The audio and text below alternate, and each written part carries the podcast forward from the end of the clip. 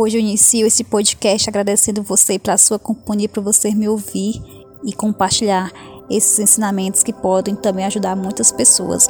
E hoje finalizando o trecho do livro As Coisas que Você Só Vê Quando Desacelera, né? Do monge budista Renin Sunim. E hoje eu trago essa importante lição para nós. O importante não é ter razão, é estarmos felizes e juntos. Mesmo em pandemia, é primordial.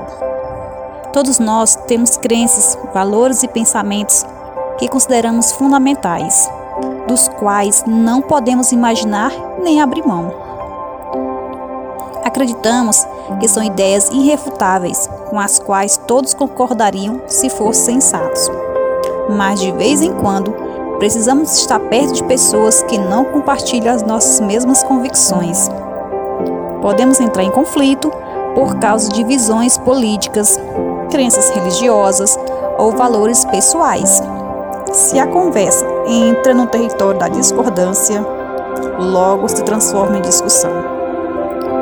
Ninguém sente que está sendo ouvido nem respeitado, e o que resta é a raiva, confusão e mágoa. Precisamos nos perguntar se valeu a pena fazer o outro se sentir infeliz ou magoado em nome da defesa de nossas crenças. Em vez de manter a santidade de nossos valores, não deveríamos nos importar mais com a pessoa sentada diante de nós?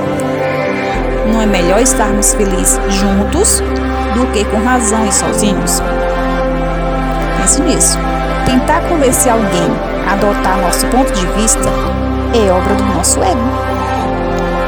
E mesmo que nos, nos fim estejamos certos, o ego nunca estará satisfeito e irá buscar uma nova discussão para se meter.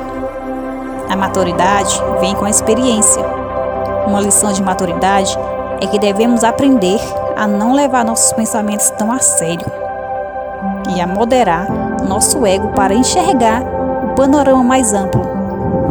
Estar certo não é de longe tão importante quanto ser feliz com alguém.